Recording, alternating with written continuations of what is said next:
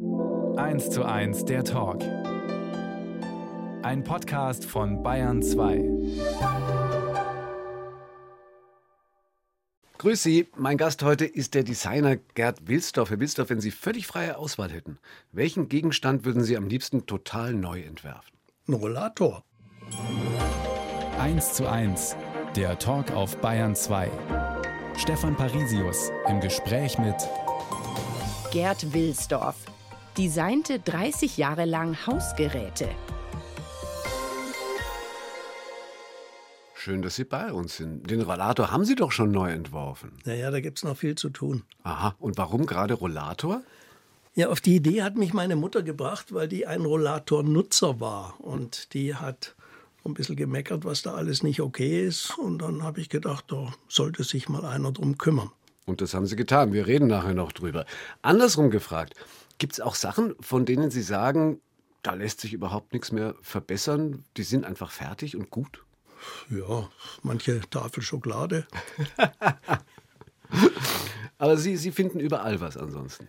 Das ist ja der Fluch unseres Berufsstandes, weil wenn wir Designer irgendwo durch die Gegend laufen, entdecken wir immer was, wo es was zu meckern gibt. Mhm. Und äh, meine Frau, die sagt, jetzt halt doch mal die Klappe, das ist halt jetzt so. Aber ja, das ist der Fluch des Berufsstandes. Das heißt, auch nach, keine Ahnung, 100 Jahren, es sind ungefähr 100 Jahre mit der Einbauküche, mit der ersten, auf die wir auch noch kommen, kann man sagen, also auch Küchengeräte, das wird auch immer noch weitergehen. Ja, die Kurve wird zwar flacher, aber durch die technischen Entwicklungen wird immer noch was weitergehen. Mhm. Es gibt auch Sackgassen, Sprachsteuerung am Herd und so ist ein bisschen äh, Schnapsidee. Aber manches wird probiert und läuft dann gegen die Wand und dann geht es wieder vernünftig weiter. Mein Kühl, ich habe einen neuen Kühlschrank. Ja. Mein Kühlschrank jetzt ließ sich eigentlich kaum mehr starten, ohne dass er im WLAN ist. Ja, das ist alles so ein Spieler. Warum? Ja, Marketing.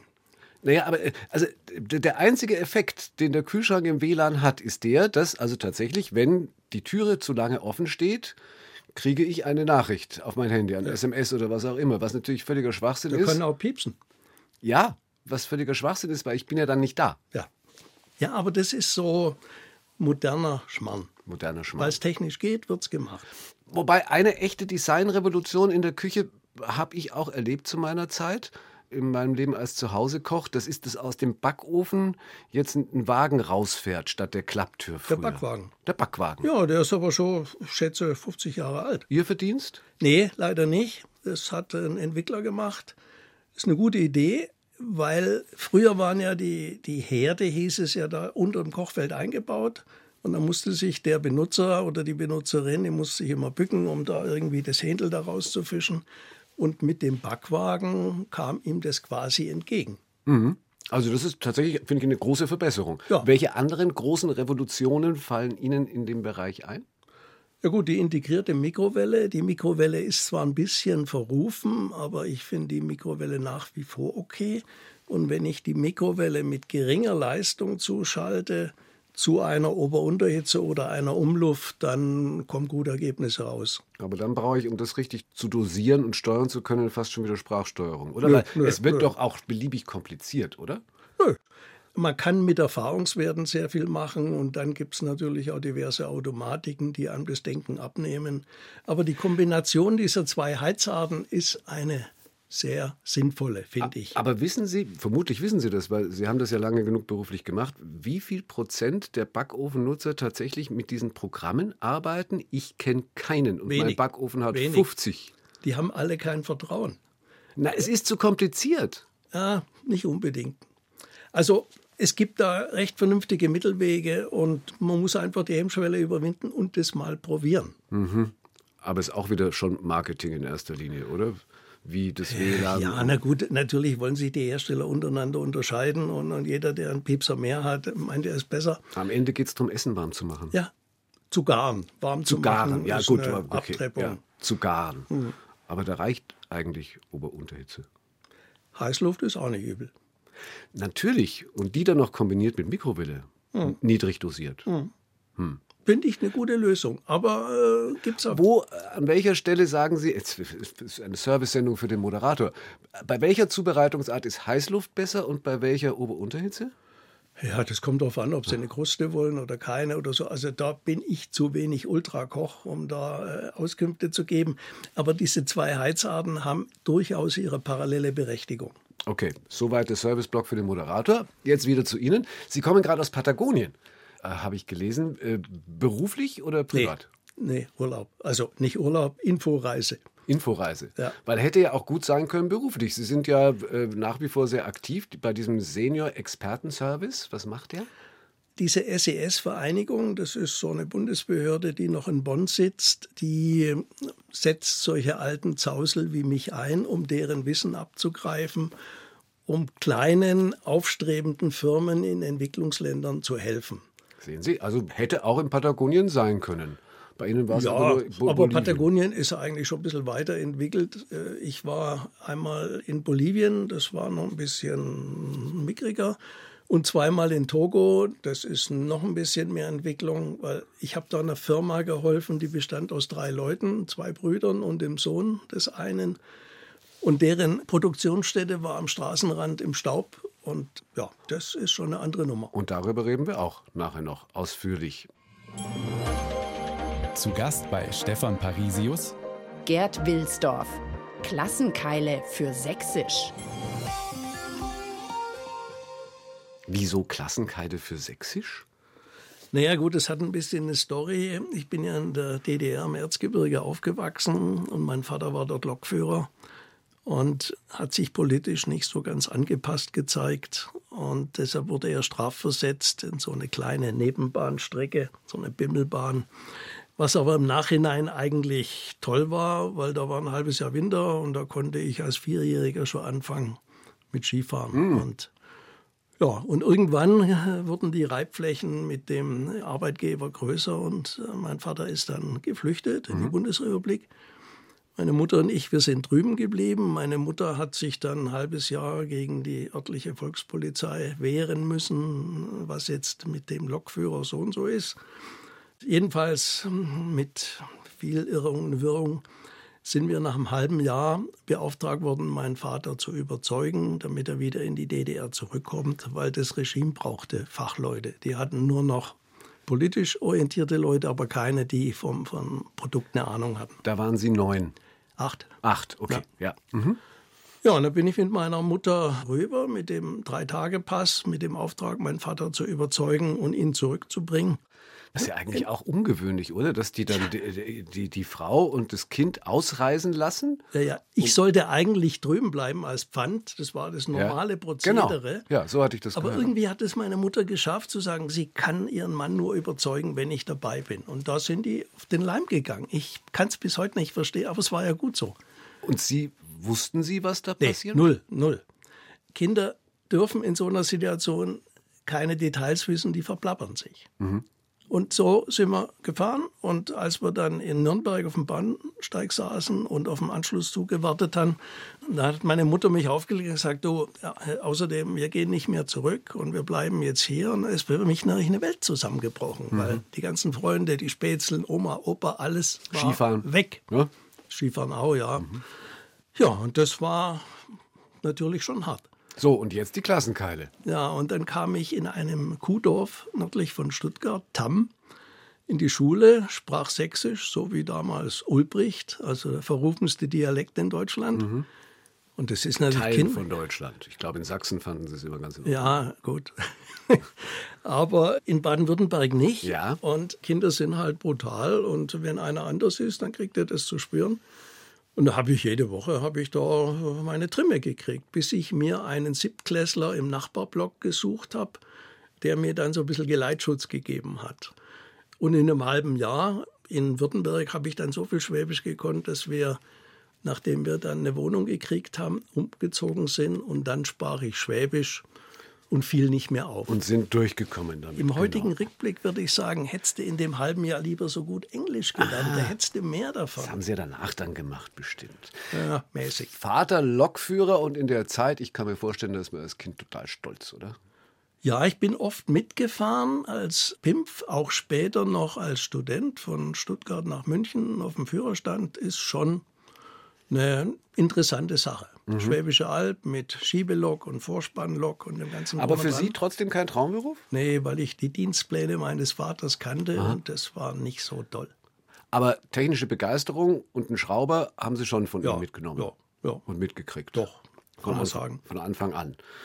Entsprechend haben Sie sich dann ja auch beruflich orientiert. Also erst Zahntechniker, dann Elektromaschinenbauer, Ingenieur. Wie sind Sie dann am Ende von der Technik zur Gestaltung gekommen, also zum Design? Nachdem ich die Ingenieurschule durch hatte, habe ich gemerkt bei einer Stuttgarter Firma, wo ich die Abschlussarbeit gemacht habe, eigentlich bevor die Konstrukteure anfangen, sind vorgeschaltet die Gestalter, wie sie damals hießen, oder die Designer, weil die stellen die Weichen in der Hauptrichtung. Die Techniker stellen sie dann nur noch im Detail. Ist das so? Ja, und ich wollte an die Spitze der Bewegung, wo die Grundsatzentscheidungen fallen und nicht, wo es noch darum geht, jetzt eine große Schraube rein oder eine kleine Schraube. Ich wollte an die Spitze. Und das habe ich bis heute nicht bereut. Und ein Kofferradio hat entscheidenden Einfluss gehabt. Ja, das hatte ich mir als Lehrling zusammengespart. Das war ein Kofferradio der Firma Braun. Braun war damals ein Außenseiter, gestalterisch, und das hat es mir angetan. Und das hatte der Dieter Rams entworfen, der ja heute immer noch eine Legende ist. Und ja, insofern kann ich sagen, der Rams war schuld daran, dass ich die Richtung eingeschlagen habe. Toll, ich hatte einen Plattenspieler von Braun. Gibt es die Firma überhaupt noch? Ja, aber die gehört jetzt zu Procter und Gamble und vorher gehört Waschmittel? sie. Ja, ja, die haben sie verramscht. Ne? Okay. Die macht auch nicht mehr Produkte in dem Sinne, wie sie es früher gemacht hat. Die machen so ein bisschen angepasstes Zeugs. Ne? Gut, so jedenfalls sind Sie dann zum Design und zu der Ausbildung da dann gekommen und hatten ja eigentlich eine ziemlich gute erste Jobadresse dann. Ja, ich habe bei Rodenstock in München angefangen. Rodenstock war damals Europas Brillenmarke Nummer eins. Ich kann mich erinnern, wir haben in München 10.000 Metallbrillen am Tag gemacht und in Ebersberg 10.000 Kunststofffassungen. Das war schon eine Nummer. Aber dass die dann jemanden holen, frisch von der Ausbildung her, mehr oder weniger, und Sie waren der erste festangestellte Designer da überhaupt, müssen schon mal viel, viel Ja, richtig gemacht stimmt. haben. Bei Rundstock gab es zu dem Zeitpunkt keine angestellten Designer. Die hatten eine Reihe Freelancer, die von außen zugearbeitet haben. Aber einen im Hause, der das Ganze koordiniert und steuert und regelt, gab es nicht. Damals, jetzt sind wir Mitte der 70er Jahre oder so, waren diese, diese riesigen Schmetterlingssonnenbrillen Ja. so angesagt. Ne? Und diese Karl-Heinz Köpke-Gedächtnis-Pilotenbrillen. Ja, und die, die schweren Fassungen, wie sie der Willy Brandt trug, auch ein Rodenstock-Modell. Also ging es dann da insgesamt wohl eher um Mode als um Technik? Ja, die Brille ist ein modisches Accessoire. Insofern ist es eigentlich kein klassisches Designprodukt, weil ich sage mal, ein klassisches Designprodukt, Form follows Function, ist was anderes. Ne? Und das war für mich schon eine Umstellung. Aber ich bin da halt frisch von der Schule hingekommen mit Vorstellungen, ja, da kann man da Spritzguss machen und das und jenes. Und dann haben die gesagt, ja, also es, äh, wir, wir sind keine Tankstellenfirma, wir fräsen. Spritzguss, das machen die billigen Italiener. Drei Jahre später hat man Spritzguss gemacht, weil es gar nicht aufzuhalten war. Aha. Haben Sie mit, mit durchgeführt? Ja, das war, die Zeit war reif. Ne? Aber in dem Fall, klar, bei Brille ist es ja sicher so ein Produkt, wo man sagt, okay, hier ist das Design ja wirklich die Spitze der Bewegung, weil die Gläser, okay, gehen wir davon aus, am Ende sind sie durchsichtig, aber die Technik, die dahinter steht, ist nicht so entscheidend für die Kaufentscheidung dann sehr wahrscheinlich wirklich wie das Design, also anders als bei Ja, klar, das ist, ist ein überschaubares Produkt. Das sind zwei Löcher, da kommen zwei Gläser rein. Die Bügel sind hinter den Ohren. Es gibt auch technisch andere Lösungen, wie man das hält, aber das hat sich halt durchgesetzt am Markt. Wie, was sind die anderen Lösungen? Zwicker, diese Ja, alten- oder, oder irgendwelche Bänder oder Halterungen hintenrum. Also die heutige Brille mit den zwei Bügeln und den zwei Löchern, das ist ein bewährtes äh, System und das stellt keiner mehr in Frage. Also wäre das dann so ein Produkt, wie wir vorhin hatten, das nicht mehr jetzt unabhängig von Ja, der Optik, ja, aber die Brille an sich kann nicht verbessert werden, alles gut. Im Prinzip. Und dann kam die Kontaktlinse. Ja, und dann kam die implantierte Linse. Und dann kam die Leserei. Also die Brille hat dann schon Konkurrenz bekommen. Da waren Sie dann aber schon weg von Rodenstock. Ja. Eins zu eins der Talk mit Gerd Wilsdorf heute, der parallel zum Brillendesign in München äh, mit 32 dann noch eine Jazzkneipe aufgemacht hat. So Jazz am Museum. War Ihnen langweilig? Nee, das kann man nicht sagen. Aber ich, ich hatte bei Rodenstock im Büro einen Kollegen bekommen, der war fürs Auslandsmarketing zuständig und mit dem hatte ich eigentlich eine ganz gute gemeinsame Wellenlänge. Und dann haben wir so ein bisschen rumgeblödelt. Der fuhr auch ein Motorrad, das verbindet ja. Und dann, ähm, Mensch, eigentlich mal so eine, so eine Jazzkneipe und so. Und dann sind wir eine Woche nach Wien gefahren und haben mal geguckt, weil dort war eine, eine recht gute Szene. Rein beruflich natürlich. Nee, privat. Hat nichts mit Brillen zu tun. Nein, nein, ich meine, das war für Sie, ja, ja, schon klar, Fortbildung. Ja, und dann haben wir uns eine Woche umgeguckt und dann sagen, ja, das nicht, aber so in der Richtung und so. Und dann ist äh, ein Kollege dann auf äh, Lokalitätensuche gegangen und dann haben wir diesen alten Schwanen am Gasteig gegenüber vom Gasteig. Mhm. Gasteig gab es noch nicht, da war noch der, dieser Bürgerbräu-Keller. Und der Schwane war blöderweise eine Kneipe da wurden entlassene Sträflinge mit einer Maß Bier wieder im richtigen Leben begrüßt. Ach komm. Ja, und wir, naiv, null Ahnung, machen da einen mit. Also nochmal, die sind entlassen worden? Ja, und, und die wussten, weil der Wirt gibt ein Bier aus, wenn du den Entlassungsschein dabei hast. So würde ich mir auch Publikum suchen. Ja, ja, aber wir wussten das ja nicht. Und dann kamen da solche Kleiderschränke rein und sagen, ein Maß und so. Sage, äh, ja, hier gibt es immer mal. Und habe gedacht, bevor wir jetzt hier diskutieren, gibt dem sein Bier, dass okay. er wieder weitergeht. Toll. Aber trotzdem nochmal mit 32 dann nochmal zu sagen, jetzt parallel machen wir noch eine Jazzkneipe, in dem Alter gründen andere dann eine Familie. Ja, das haben wir ja dann kurz danach auch noch gemacht hm. und, und ein, ein, Häuschen gekauft haben wir parallel auch noch. Also in dem Alter geht viel. Mhm. Trotzdem hat letztlich nicht mit der Familie, um Gottes Willen, aber mit der Kneipe nicht funktioniert. Die Grundidee war, dass das für uns beide so ein Existenzminimum bringt und dass dann jeder freiberuflich Design oder eher Pressemann noch einen anderen Job hat. Wir haben aber gemerkt, das geht nie auf und dann bin ich äh, als erster ausgestiegen und mein Kompagnon ist dann ein Jahr später raus. Und dann doch lieber Familie. Ja. ja. Da waren Sie dann auch schon Chefdesigner für Siemens Hausgeräte. Das war dann 82, als Sie da angefangen haben. Beim Lesen habe ich mir gedacht, es ist ja schon ein Sprung von Brillen dann zu Hausgeräten. Oder muss ein Designer einfach alles können, wurscht was? Im Prinzip ja. Weil schauen Sie sich die ganzen freiberuflichen Designbüros an, die, die machen von der Autofelge bis zum Flugzeugpropeller, die machen alles.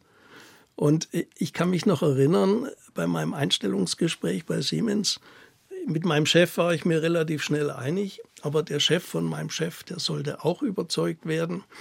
Und dann bin ich also mit meinem zukünftigen Chef zum Oberchef und ich hatte so ein kleines Köfferchen mit, mit so ein paar Brillen, die ich da gefeilt habe und war ganz stolz drauf. Und dann sagt er so zu mir, naja, also Sie haben bisher Brillen gemacht und wir machen ja hier Hausgeräte und Herde und Waschmaschinen trauen Sie sich denn das zu? Und dann sage ich, Herr Doktor, so und so, ein Designer ist flexibel. Eine Brille hat zwei Löcher, eine Waschmaschine hat ein Loch. Wo ist das Problem?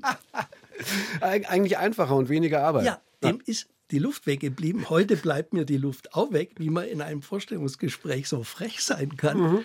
Aber manchmal äh, löst es den Knoten. Hervorragend, bei Ihnen war es so. Jetzt haben wir über die Rolle vom Design bei Brillen schon gesprochen, also Gebrauchsgegenstände, aber halt doch auch Mode.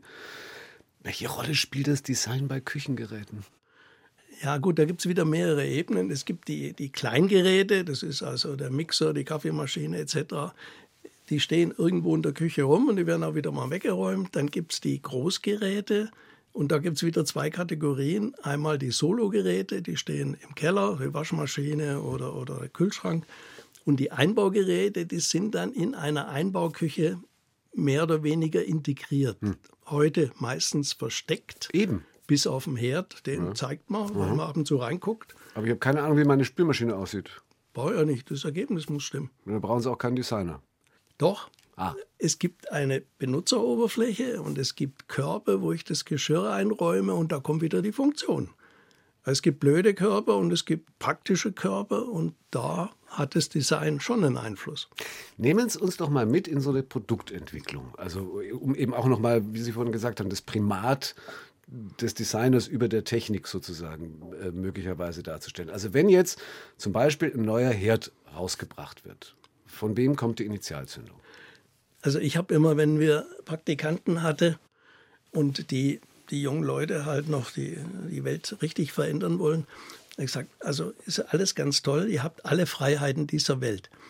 Der neue Herd ist 60 cm breit, er ist 60 cm hoch, er ist 58 cm tief, die Bedienblende ist 115 mm hoch und die Bedienknebel haben einen Achsabstand von 56 mm. Ansonsten könnt ihr machen, was ihr wollt.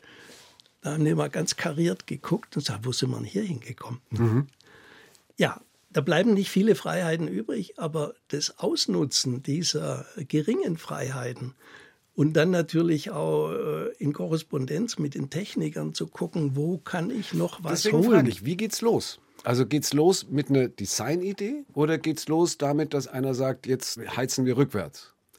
Es geht natürlich mit einer Designidee los, weil wir wollten diesen relativ komplexen Herd mit seinen damals sechs Drehknöpfen und mehreren kleinen aufräumen. Wir wollten den übersichtlicher machen, sodass die Leute eine geringere Hemmschwelle haben, damit sie einfacher zum guten Resultat kommen. Hm. Das ist eigentlich so das, das hehre Ziel.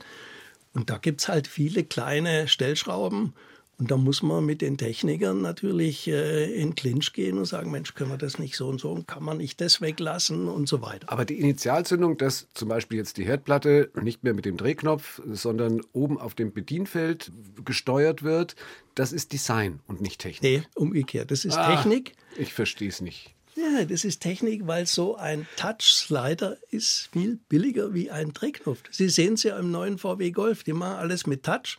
Die Leute kommen nicht mehr klar ja. weil es billiger ist. Ja, aber äh, nochmal, das wäre dann nicht Ihre Idee gewesen, zu sagen, bediene äh, die Herdplatte oben statt unten, sondern das wäre vom Techniker gekommen und Sie hätten es dann umsetzen müssen, designmäßig oder umgekehrt? Ja, das ist schon ein Geben und Nehmen. Man, es gibt gute Touch-Lösungen, so, ich sage jetzt mal der Slider, wo ich so hin und her fahre, wie mit dem Schieberegler. Und es gibt aus meinem Blickwinkel blöde Touch-Lösungen, wo ich zwölfmal tippen muss, bis so ich beim ich. Wert zwölf bin. Ja, super. Ja. Bei mir geht es nur bis neun. Und ja. wenn ich einen Drehknopf habe, dann drehe ich und, und ich gucke auf eine Skala äh, und da habe ich mein Ergebnis. Hm. Das ist nach wie vor noch das Beste. Naja, gut, aber die stehen halt auch raus. Ich, jetzt dachte ich, dass der Designer doch kommt und sagt, das sieht doch viel besser aus, wenn das alles eingelassen ist. Es ist reinigungsfreundlicher, ja, aber es ist bedienfeindlicher. Aber geht auch leichter kaputt. Also mir ist so ein Drehknopf mal abgebrochen. Aber du musst ja ganz schön dagegen treten. Da möchte ich jetzt nicht drüber sprechen. Ja. Eine Stunde, zwei Menschen. Im Gespräch auf Bayern 2. Stefan Parisius trifft Gerd Wilsdorf. Gestaltungsfreiheit auf 60 mal 60 Zentimeter. Das hatten wir gerade schon. Das ist die Grundfläche. Äh, die Stirnfläche. Die Stirnfläche. Mhm. Mhm. So, und jetzt muss man dazu noch sagen, das Loch in der Mitte ist ja auch gesetzt beim Ofen, weil das will man ja haben. Ja, gut, das ist ein bisschen abhängig, wie gut ist die Isolation und entsprechend klein oder groß fällt es aus. Aber ich kann, naja, aber doch möglichst groß, oder? Der Wunsch ist groß, ja, aber wenn das Möbel links und rechts schmürgeln anfängt, ist auch nicht so gut. Okay. Trotzdem kann ich Ihre Studenten, von denen Sie gerade erzählt haben, nachvollziehen, zu sagen, naja, da bleibt da eigentlich nichts mehr übrig zu designen. Ja, wenn das alles schon. so bestimmt ist. Muss mal ein bisschen grübeln und geht schon was. Ja? Mhm. Warum sind die Dinge alle dunkel? Es gibt auch weiße, Echt? aber ja. Nie, noch nie gesehen. Doch, doch. In der Regel haben also Einbaugeräte heute eine Glasfront, weil Kunststoff vergilbt im Laufe der Zeit, Glas hält wesentlich länger. Und es gibt halt Edelstahl oder Alu äh, und dann gibt es Schwarz und es gibt Weiß. Und dann gibt es halt für so, so Landhausküchen und so, die haben irgend so ein Wischiwaschi-Braun. Ah, das ist nicht ihrs, ja? Ja, das gibt es auch noch. Aha. Also Sie waren immer eher für die klaren Formen und Farben? Ja. Weniger ist mehr und das Ganze ein bisschen zurücknehmen. In der Küche ist genug los. Da muss der, der, der Ofen nicht auch noch hier irgendwie Altar abgeben. Ne? Mhm. Und das ist dann das, was Sie vorhin schon mit diesem Leitsatz Form follows Function Ja. umschrieben haben wahrscheinlich. So ihre Prämisse bei der Arbeit. Ich habe das nachgeschaut, vor äh, 100 Jahren, bald 100 Jahren, wurde äh, mit der Frankfurter Küche die moderne Einbauküche sozusagen geboren und erfunden und hat sich eigentlich, wenn man jetzt mal von einzelnen Schubfächern absieht und so, bis heute gar nicht so sehr verändert. Nee, aber der gravierende Unterschied, die Frankfurter Küche war eine abgekapselte Küche. Da war eine Tür und die Hausfrau, die das damals ähm, bedient hat, die hat die Tür zugemacht, weil im Wohnzimmer keiner die Gerüche mitbekam und so weiter und so fort. Und da war ein Paradigmenwechsel auch über den Ottel Eicher, die Küche zum Kochen, der dann halt die Küche in den Mittelpunkt gerückt hat. Die Küche ist der Lebensraum, da treffen sich alle und die muss man nicht verstecken. Und das war der gravierende Unterschied zur Frankfurter Küche. Ist bei jeder guten Party so. Ja, zum Schluss hängen alle in Immer. der Küche rum. Selbstverständlich. Äh, Da ist der Kühlschrank, da gibt es was zu trinken und da gibt es was zu knabbern. Ganz pragmatisch. Ja. Logisch. Aha, und das wird weitergehen, Ihrer Meinung nach? Also Ja. nochmal 100 Jahre weiter haben wir nur noch die offenen Küchen? Naja, 100 Jahre ist jetzt ein bisschen weit gesprungen. Wer weiß, was in 100 Na, Jahren ich war, bei, passiert. ich war bei, bei vor 100 Jahren ist die Frankfurter Küche erfunden worden. Im Großen und Ganzen kann ich mir vorstellen, dass es so ähnlich weitergeht. Wir haben jetzt natürlich die klimaoptimierten Häuser. Das heißt, äh, eine Dunstabzugshaube saugt nicht mehr ins Freie. Die wälzt nur noch um aus energetischen Gründen. Das hat schon ein bisschen einen Einfluss. Ne? Aber Jetzt gibt es mobile Dunstabzugshauben, habe ich gesehen. Doch. Ja. Sagen Sie nicht nee. nö, Hab ich habe noch keine gesehen. Doch, irgendwo da lief neulich mal irgendwo. Das sind also Kästen, die äh, eben natürlich auch nur intern umwälzen und nicht rauspumpen. Aber die kann man sich dann direkt neben das Kochfeld stellen. Na toll, finde ich ja irre. Naja. Was Also noch so eine Kiste, die rumsteht. Krach Endlich, macht. endlich. Und die, ich meine, die, die, die dann von unten kommen, die taugen eh nichts, oder? Also ich finde, das ist Spielerei, das ist ein modischer Gag, äh, weil irgendwo muss das Fett abgeschieden werden, dann muss man das wieder rausholen und äh, es ist alles nicht so ganz einfach. Im Zweifel verändern sich die Küchen aber ja auch einfach nach Bedarf. Und je mehr auf ja, Bringdienste, und das wird ja alles nicht weggehen, gesetzt wird und so weiter, vielleicht werden sie wieder unwichtiger. Meine Zeit lang war ja Küche so ein totales Prestigeteil auch. Ja, natürlich. Wenn man in München schaut oder in Großstädten, die Zahl der Singlehaushalte, die steigt jedes Jahr. Ein Singlehaushalt braucht keine Küche mit 30 Quadratmeter. Er braucht keine vier Herdplatten. So geht schon mal los. äh, Da reichen zwei, wenn es hochkommt, drei. Und auch die Lagerhaltung muss nicht so für fünf Wochen ausreichen, sondern da holt man sich mal was, da kommt was. Und wenn man halt Lust hat, dann sitzt man halt mit, mit vier, fünf Leuten zusammen und dann kocht man auch mal was. Also die Möglichkeit sollte schon bestehen, aber sie hat nicht mehr den Stellenwert wie früher. Sondern vielmehr, die, also weniger die Funktion Nahrungszubereitung, sondern mehr Lebensraum. Ja. Ja. und nach, nach den entsprechenden Gegebenheiten. Jetzt haben wir über viele Sachen schon gesprochen, die Sie mitgestaltet haben, wo Sie mitwirken konnten. Gab es denn auch ein paar Ideen von Ihnen, die Sie, abgesehen von dem Spritzguss vorhin bei Rotenstock, die Sie nicht durchsetzen konnten, die aber trotzdem richtig gewesen wären? Ich hatte mal ein Konzept gemacht mit so einem entfernbaren Bedienelement, weil wir der Meinung waren, man braucht das haptische Feedback von einem Stellelement am Kochfeld. Es muss aber so reinigungsfreundlich sein wie eine Touch-Oberfläche. Und dann haben wir so flache Zylinder, ich sag mal 15 mm Durchmesser, 5 mm dick. An denen konnte ich äh, den Einstellwert äh, variieren. Und wenn ich gekocht hat und das Ganze war eine Riesenschweinerei, habe ich die rausgenommen und habe feucht drüber gewischt. Dann war Kenne das ich. weg. Kenne ich. Habe ich schon gesehen. Das sind diese Drehteile, die man eben Ja, dann die so. Wo ich mir waren. sofort gedacht habe, was für ein Schwachsinn. Die gehen doch ständig verloren. Nee, Wieso nicht? nee weil die sind ja magnetisch fixiert. Naja, aber wenn Sie sie wegnehmen können. Dieser Nachteil ist auch ein Vorteil, das ist eine Kindersicherung. Ja. Aber okay, aber Sie sagen, es hat sich trotzdem nicht durchgesetzt.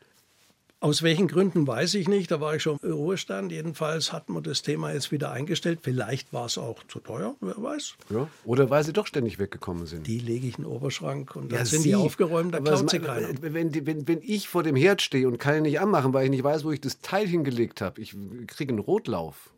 Normalerweise tun sie wieder dort rein. Ja, normalerweise. Normalerweise. Okay, andersrum.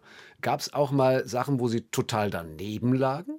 Nee, habe ich jetzt nichts im, im Kopf, weil das schwingt sich ja auch immer ein. Gnade, wenn man das nach so viel Berufsjahren In, sagen kann. in, oder? in, in der großen Firma rühren ja dann eine ganze Menge Leute mit. Es gibt Akzeptanztests und, und, und. Also man versucht, das Risiko zu minimieren.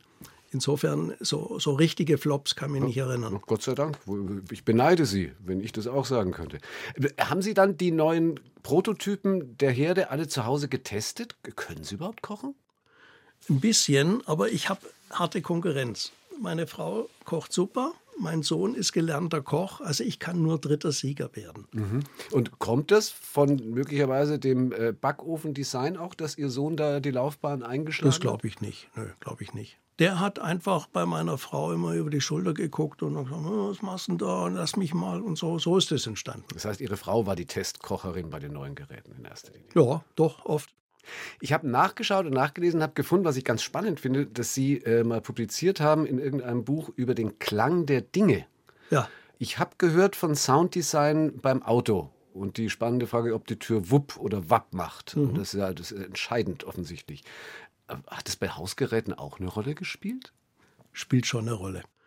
Wenn Sie eine Tür von einer Geschirrspülmaschine zuschmeißen, zumachen und die hat ein richtig sattes Klack, ist das ein Qualitätsmerkmal. Das ist wie die Autotür einer alten S-Klasse. Wenn Sie die zuschlagen, haben Sie auch, die ist zu, die bleibt dort zu. Ja, oder Toaster, denke ich mir. Ein Ja, Toaster und, wenn, wenn aus dem Toaster die Toastscheiben so blechern raus, Ja. äh, Ja. dann ist das was Billiges. Aber wenn das ein sauberes Klack ist, dann Und ist sind Sie da tatsächlich dann hingegangen und gesagt, so, jetzt den Ja. nächsten Toaster bauen wir nach Geräusch? Das ist nicht die, die Primäraufgabe, aber das ist ein wichtiger Bestandteil, dass das Ding vernünftig klingt. Weil das höre ich ja jeden Tag am Morgen. Ja, ja. Und äh, wenn, Kaff Kaffeemaschinen. Ja, da gibt es gute und schlechte Töne. Nee, es gibt welche, die gurgeln mehr und die gurgeln weniger. Warum müssen Kaffeemaschinen gurgeln? Ja, das hängt da mit dem Wasserdampfausgleich zusammen. Ja. Also so die, die aller Feinheiten weiß ich auch nicht. Das kann man aber beeinflussen. Und da muss dann ein Designer den Schnabel aufmachen gegenüber den Technikern und sagt, Mensch, also das ist blöd. Kümmert euch mal darum, dass das ein bisschen vernünftiger klingt. Also ich würde sagen, geräuschmäßig ist in der Küche deutlich noch Luft nach oben. Ja, ja, sind wir uns einig. Ja, jetzt, jetzt arbeiten sie nicht mehr. Ja, Blöd. schlecht gelaufen. Ja. Bayern 2, 1 zu 1 der Talk heute mit Gerd Wilsdorf, dem Designer, der 2010 mit 63 sich dann bei Siemens verabschiedet hat. Wollten Sie nicht mehr oder durften Sie nicht mehr? Durfte. Echt? Mal, auch, auch? Es gab eine Vereinbarung, dass die Leute im oberen Führungskreis, dass sie mit 63 Platz machen sollten für die knackigen Jungen. War da ein Loch danach? Ein bisschen, ja, aber ich habe mir dann schon Beschäftigung gesucht. Und jetzt sind wir bei diesem Senior Experten Service zum Beispiel, wo Sie dann angeheuert Ja. haben. So, Bolivien und Togo haben wir vorhin schon kurz erwähnt. Was haben Sie da gemacht? Bolivien war der erste Job.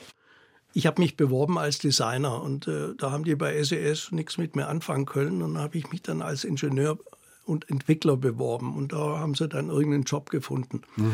Das war eine kleine Firma, so, so 15 Leute in Cochabamba. Cochabamba ist ein Ort in, in Bolivien, liegt zweieinhalbtausend Meter hoch.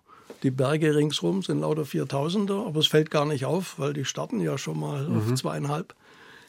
Und dann habe ich dieser Firma geholfen, einen Backofen zu entwickeln für, Ach, da war er wieder, der Backofen. für, für Bäckereien, also für Profi. Aha.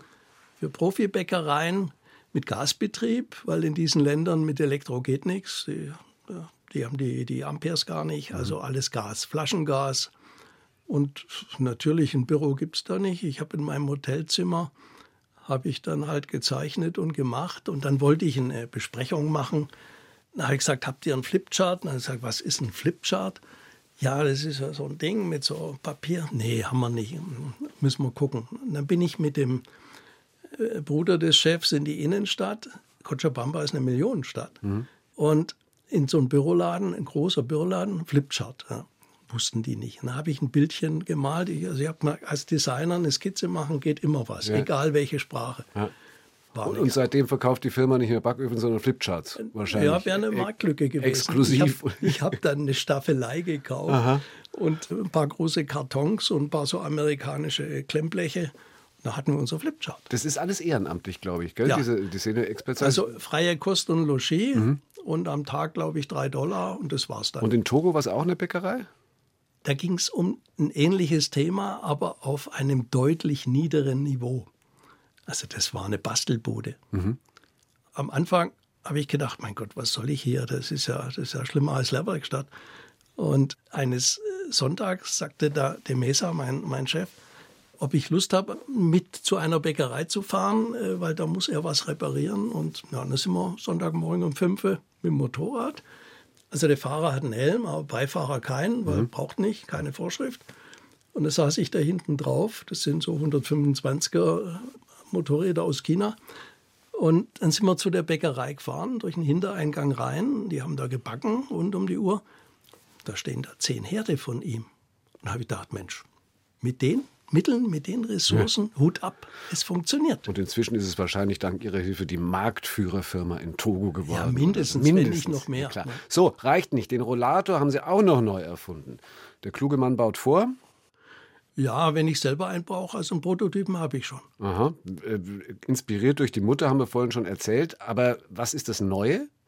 Das Neue ist, dass der gefedert ist, weil meine Mutter hat mokiert, wenn sie in der Altstadt fährt über Kopfsteinpflaster, dass das so rüttelt und dass sie nach geraumer Zeit taube Hände kriegt und das ist halt ein Sicherheitsthema. Und daraufhin habe ich gedacht, na, dann muss man halt eine Federung machen und einmal Stiftung Warentest reingeguckt und gedacht, da gibt es ja sicherlich was, aber es gab nichts.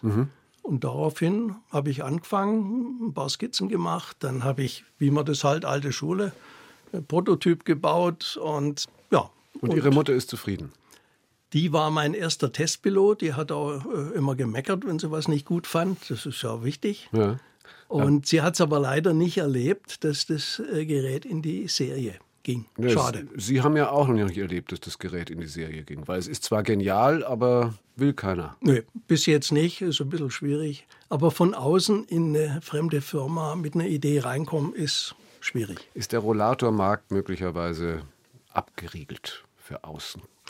Der ist gut besetzt.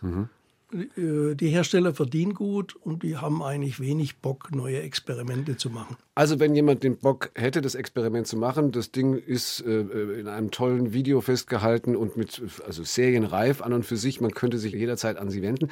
Und das ist nur eins. Insgesamt haben Sie mehr als 260 Erfindungsanmeldungen? Ja, na gut, in 30 Jahren kommt einiges zusammen. Ja gut, bei mir jetzt nicht, aber, aber was ist noch alles dabei? Das sind auch Technik-Anwendungsdinge, wie ich eine Steuerung mache, wie ich einen Regelprozess darstelle nach außen. Und diese Dinge, die kann man schützen. Und wir haben halt in unserer Abteilung diese Dinge immer angemeldet, einfach um abzublocken gegenüber Mitbewerbern. Ah, das heißt nicht, dass Sie jetzt von den, von den Tantiemen oder von den Patenten alleine leben können, sondern es bleibt bei leben der kann man Firma. nicht, aber es gibt in so einem großen Unternehmen gibt durchaus ein paar äh, kleine Beträge jedes Jahr, bis halt das Patent äh, ausläuft. Und das ist auch ein gewisser Ansporn für die, für die Mitarbeiter, da ein bisschen, bisschen zu grübeln. So, und ein Roboter-Startup beraten Sie auch noch. Ja, da bin ich der alte Grufti, das sind lauter 20-Jährige mit zwei Doktortiteln. Also das ist ein spannendes Thema. Wie kommen Sie mit denen klar? Es sind doch sicher ganz andere äh, ja, Design, ganz andere ästhetische Vorstellungen auch. Ja gut, ästhetisch kann ich meine Vorstellungen ganz gut rüberbringen. Von den äh, schalttechnischen und steuertechnischen Dingen, da lerne ich natürlich von den jungen Leuten, weil die ticken ja ganz anders. Also, ich glaube, da kommt noch viel. Wir warten auf den Rollator und äh, sind sehr gespannt, was noch alles kommt aus dem Haus und aus dem Kopf von Gerd Wilsdorf. Ganz herzlichen Dank für den Besuch. Danke, dass ich hier sein konnte. Morgen die nächste Ausgabe von 1 zu 1 der Talk. Dann kommt Dorothee Röhrig, Journalistin und Autorin, die eine Liebeserklärung an ihre schwierige Mutter geschrieben hat.